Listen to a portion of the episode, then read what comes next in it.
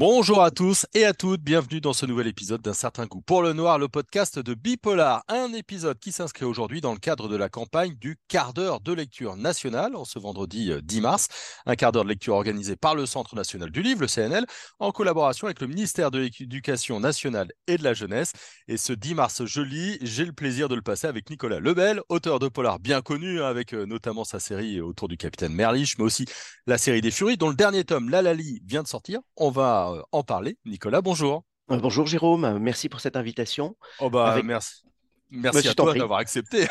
Merci à toi Avec grand plaisir, avec grand plaisir. Euh, on, va te faire lire quelques pages de ce roman La Lali, mais, mais juste avant, puisqu'on est dans le cadre de cette campagne nationale, dis-nous un petit peu quelle est la place de la lecture chez toi, pour toi. Tu es un gros lecteur? Alors, j'ai longtemps été un, piètre lecteur. Euh, je crois que j'avais, j'ai pendant longtemps rattaché la lecture à une activité scolaire, puisque c'est comme ça que j'y suis venu. Il y avait peu de bouquins chez moi. Mes parents lisaient peu. Donc, le, bouquin a vraiment été un objet scolaire et, donc souvent lié au travail et à la corvée.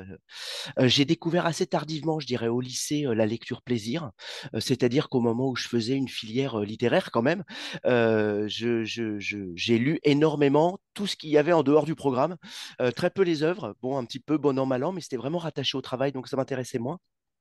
Et donc, j'ai découvert la, lecture plaisir beaucoup plus tard. Alors aujourd'hui, je continue de lire, je lis tous les jours. je suis un lecteur assez laborieux, en fait, peut-être lié à, cette, à ce rattrapage tardif hein, de l'activité de lecture, mais je lis tous les jours et avec beaucoup de plaisir. je, j'aime surtout la forme et, et puis, paradoxalement, ben, je reviens sur ces œuvres que j'ai pas lues gamin au collège, que j'ai un peu esquivées Mmh j'ai un peu raconté que je les avais lus, truandé un peu au contrôle, voilà. Et aujourd'hui, je les découvre avec un, avec un vrai plaisir de, de, de, gourmet. Vraiment, je, je, prends plaisir à retomber dans, dans Apollinaire, dans, dans, dans Zola. voilà, je les découvre seulement aujourd'hui. Ouais, tu, tu, leur piques des trucs d'écrivain j'adorerais, j'adorerais. Je vois pas tout ce qu'ils ont fait en coulisses, mais, mais en tout cas, manifestement, enfin, après s'être colté, frotté au travail d'écriture, euh, on, peut que s'émerveiller euh, de, leur travail. alors c'est vrai que j'ai un faible pour la, pour la poésie en soi. c'est vrai que les symbolistes, en particulier, m'ont beaucoup plu. je relis volontiers Les Fleurs du Mal. D'ailleurs, j'ai fait un roman sur les Fleurs du Mal. Mmh je, je, relis volontiers Apollinaire. Je parle de lui parce que je le relis régulièrement. voilà. je... Et, et, puis de la fiction aussi bien évidemment. Et puis du polar, parce que quand même, euh, je tiens à euh, rester informé de ce qui se fait Dans le domaine du polar, le polar évolue beaucoup. Euh, il a changé ces dernières années. Aujourd'hui, il est très protéiforme, très varié dans ses formes. Donc, donc je, je, tiens à rester informé et donc j'en lis, j'en lis copieusement. Mmh. Et est-ce que toi aussi, comme moi, par exemple, tu te souviens de l'endroit où tu étais quand tu lisais certains livres? Ou certains passages? Euh, Souvent, souvent, ouais, j'arrive à. J'ai cette Madeleine de Proust là qui me replonge, euh, qui me replonge au loin. Je pense notamment à, à la trilogie, la, la, première trilogie de Pénac, euh, la trilogie Malocène, puisque c'était une trilogie au départ. Je me souviens que je travaillais comme saisonnier à la poste et que j'étais censé trier du courrier et je me cachais, je me cachais entre les casiers pour pour continuer de lire et pas bosser surtout. Voilà, je me souviens aussi de de, de Umberto Eco, c'était Le pendule de Foucault que je lisais dans la guérite en secret quand je faisais mon armée. Donc je passais des heures dans cette guérite où personne ne passait et je lisais Le pendule de Foucault. voilà, donc je ne sais pas en termes de surveillance si c'était très efficace, mais en tout cas j'ai beaucoup lu à cet endroit-là. Ouais, c'est une bonne, bonne bonne lecture. on va revenir à ton roman La Lali, tu vas nous en lire quelques pages. Il vient de sortir hein, le, le, 8 mars, donc il y a 48 heures. Exactement. Est-ce que tu peux peut-être juste nous repréciser un petit peu le, contexte? C'est le troisième tome de ta série euh, Les, les, Furies. Tout à fait, exactement. On retrouve euh, Yvonne Chen qu'on a, euh, qu'on a donc des, rencontré au moment où elle commençait une enquête dans le gibier à propos de deux, à propos de deux meurtres dans un appartement parisien. Et puis petit à petit, Yvonne Chen a fait son chemin. elle a été virée de la police à cause de son entêtement pour prouver l'existence d'un groupe de tueurs qui s'appellerait les Furies.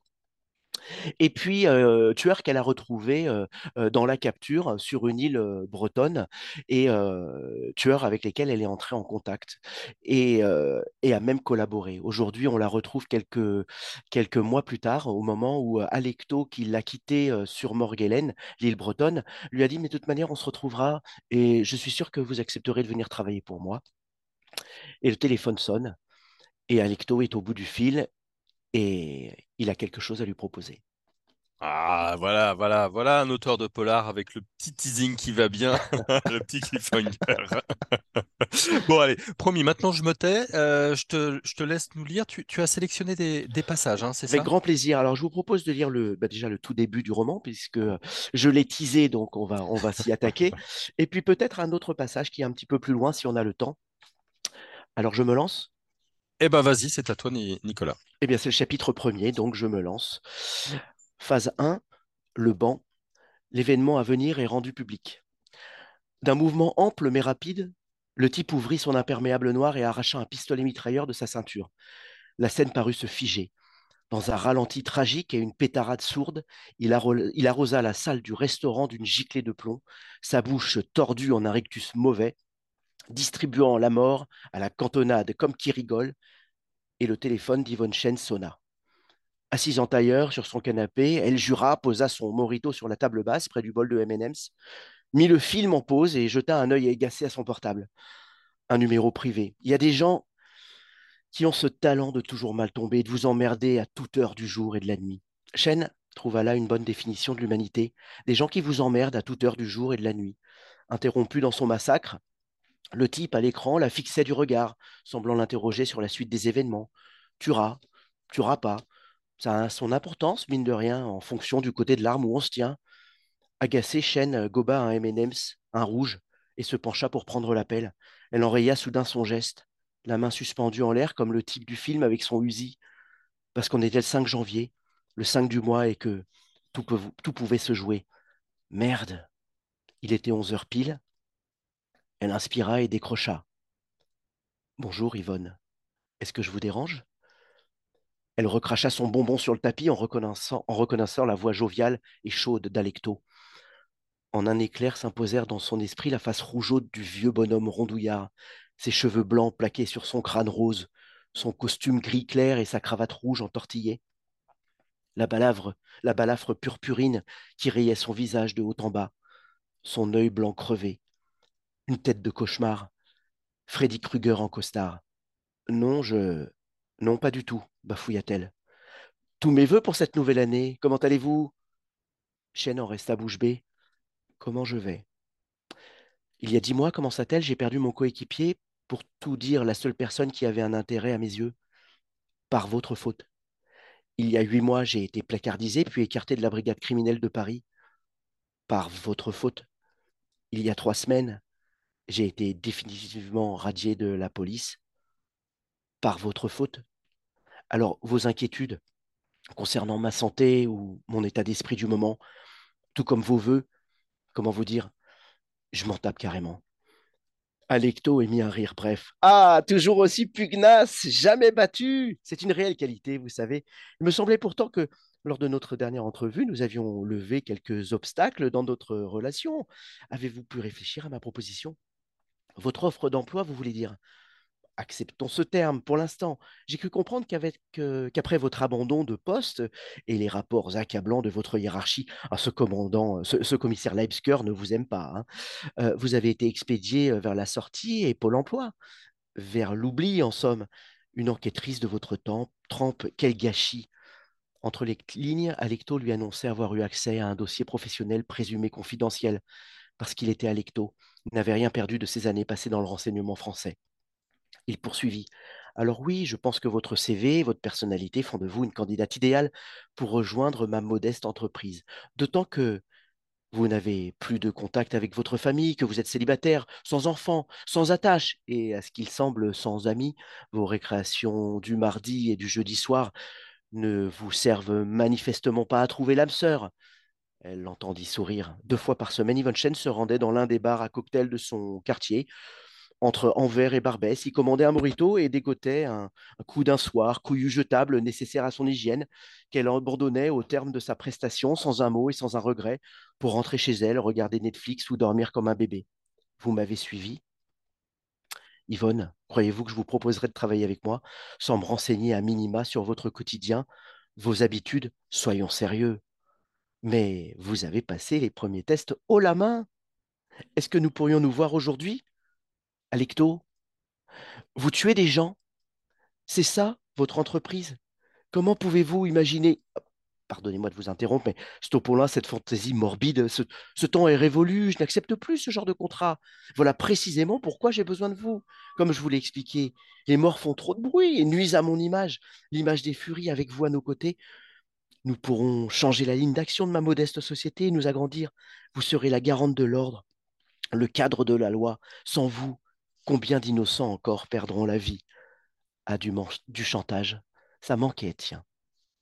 Je vais peut-être m'arrêter là pour cette première partie. C'est parfait, c'est parfait, c'est parfait, on est dedans. Est-ce que tu veux que je te lise un autre extrait eh ben, écoute, euh, je suis Si on gourmand. a le temps? Ouais, ouais, je suis gourmand, on a le Eh temps, on ben, va le prendre. Je, veux- je veux bien un deuxième, ouais, avec Eh plaisir. écoute, très bien. Eh bien, on- je vais reprendre au moment où, où Shen a raccroché. Mhm. Elle a rendez-vous euh, avec Alecto, rendez-vous est pris. Et euh, elle se rend dans sa salle de bain à elle. Shen gagna la salle de bain, attrapa un panier à linge et le remplit de vêtements. Puis elle saisit son trousseau de clés, se retrouva sur le palier et passa à l'étage supérieur, où elle frappa une porte. Un aboiement tonitruant alerta aussitôt l'arrondissement et peut-être le monde. Une femme aux cheveux blancs et aux 70 printemps déjà lointains lui ouvrit, sans tarder et se réjouit de sa visite en l'invitant d'un coup de, en invitant d'un coup de charentaise Diana, son bichon démoniaque, à la fermer. Madame Vanier, bonjour, ma machine fait encore des siennes. Aucun problème. C'est un plaisir de vous voir, Yvonne. Entrez. Un instant, je vais, faire, je vais enfermer Diana sur le balcon. Vous savez comment elle est. hein. Mais ne m'attendez pas, allez-y, vous connaissez le chemin. Pendant que vous lancez votre lessive, je nous fais un petit café. Et volontiers, conclut Chêne en remontant le couloir au parquet sombre et grinçant. Parvenue dans l'étroite buanderie, elle déposa son panier, verrouilla la porte et glissa la main sous un placard pour en sortir un téléphone à carte prépayée sur lequel elle composa l'unique numéro enregistré. À l'autre bout de la ligne, quelqu'un décrocha à la deuxième sonnerie, mais resta silencieux. Alecto vient de m'appeler comme prévu et de me filer un rencard, aujourd'hui à 13 heures. Le commissaire Bougerolles soupira. Ah bah pas trop tôt. J'ai cru qu'il allait nous faire poireauter encore cinq ou six semaines. Super nouvelle, Yvonne. Ça veut dire qu'il a gobé ta légende d'ex-flic à la dérive. Euh, bonne année, au fait, comment tu te sens? Chen sourit malgré elle. Tous ces hommes qui s'inquiétaient pour elle. Elle se demanda si Arnaud Bougerolles était aussi paternaliste avec tous les agents placés sous son commandement.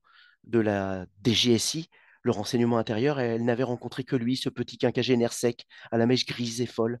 Elle en était même venue à se demander si d'autres flics étaient au courant de son infiltration au sein des Furies. Bougerolles l'avait contacté après qu'elle avait tenté en vain, contre vents et marées, de persuader sa hiérarchie à la brigade cri- criminelle de l'existence des Furies, alors qu'il courait lui-même après ses tueurs depuis près de six ans. L'obstination de la lieutenant du 36 pour retrouver les assassins de son collègue avait convaincu le commissaire de la recruter à la DGSI. Il avait de contribuer à torpiller sa carrière à la crime et même accélérer sa chute pour construire sa couverture, sa légende. De flic instable, amoureuse de son supérieur défunt, avec qui elle couchait en secret, en burn-out complet et nourrissant des théories complotistes qui impliquaient des assassins machiavéliques qu'elle appelait les furies. Une tarée. Officiellement débarquée de la police, en déshonneur, abandonnée de tous, mais déterminée à retrouver ses tueurs, Chen était devenue une candidate rêvée pour Alecto. Bougerolles l'avait constaté. Ce que Chen avait d'abord pris pour une tendresse, patriarcale, écœurante de la part de ce nouveau chef, s'était révélé être une réelle sollicitude. Elle ne connaissait rien au renseignement ni au travail sous couverture, et il l'envoyait dans un nid de frelons. Comment je me sens? Ben, Je me sens mal, mais bien décidé à lui faire mordre la poussière. C'est ce que je voulais entendre. Où a lieu ce rendez-vous? Au Georges V, à l'Orangerie. On doit déjeuner. Elle perçut le grattement d'un stylo tandis qu'il prenait des notes. Bon, à partir de maintenant, silence radio. On ne pourra pas se reparler avant de la fin de l'opération, tu le sais? Je sais. Alors tu vas sur place, tu te laisses porter, et si ça tourne au vinaigre, tu dégages, Yvonne, ok? Vous avez trouvé la lessive? s'enquit Madame Vanier à travers la porte. Chêne couvrit le combiné de la main. Oui, oui, Madame Vanier. On est bien d'accord, Yvonne? Tu as fait un super boulot, tu les as accrochés, c'est génial. Mais ils vont te tester, évidemment. et tu n'as aucune formation, aucun entraînement pour repérer ces techniques de manipulation. Alors, sois vigilante. Ils vont te, rendre des, te tendre des pièges pour s'assurer de ta loyauté. N'oublie jamais que si Alecto donne l'impression de t'avoir à la bonne, ce n'est qu'une façade. C'est un tueur de métier qui n'hésitera pas. Quant aux deux autres, ils ne doivent pas tellement t'apprécier, apprécier de te voir débarquer. Ne leur fais pas confiance, pas un seul instant. Oui, papa. Il se tue un moment euh, avant d'émettre un petit rire. Bon, tu n'en feras qu'à ta tête de toute façon. Mais au moindre problème, au moindre doute, si tu sens que ça part en sucette, tu lâches tout, ok? Je vais m'arrêter là. Eh ben, c'est parfait. c'est nickel.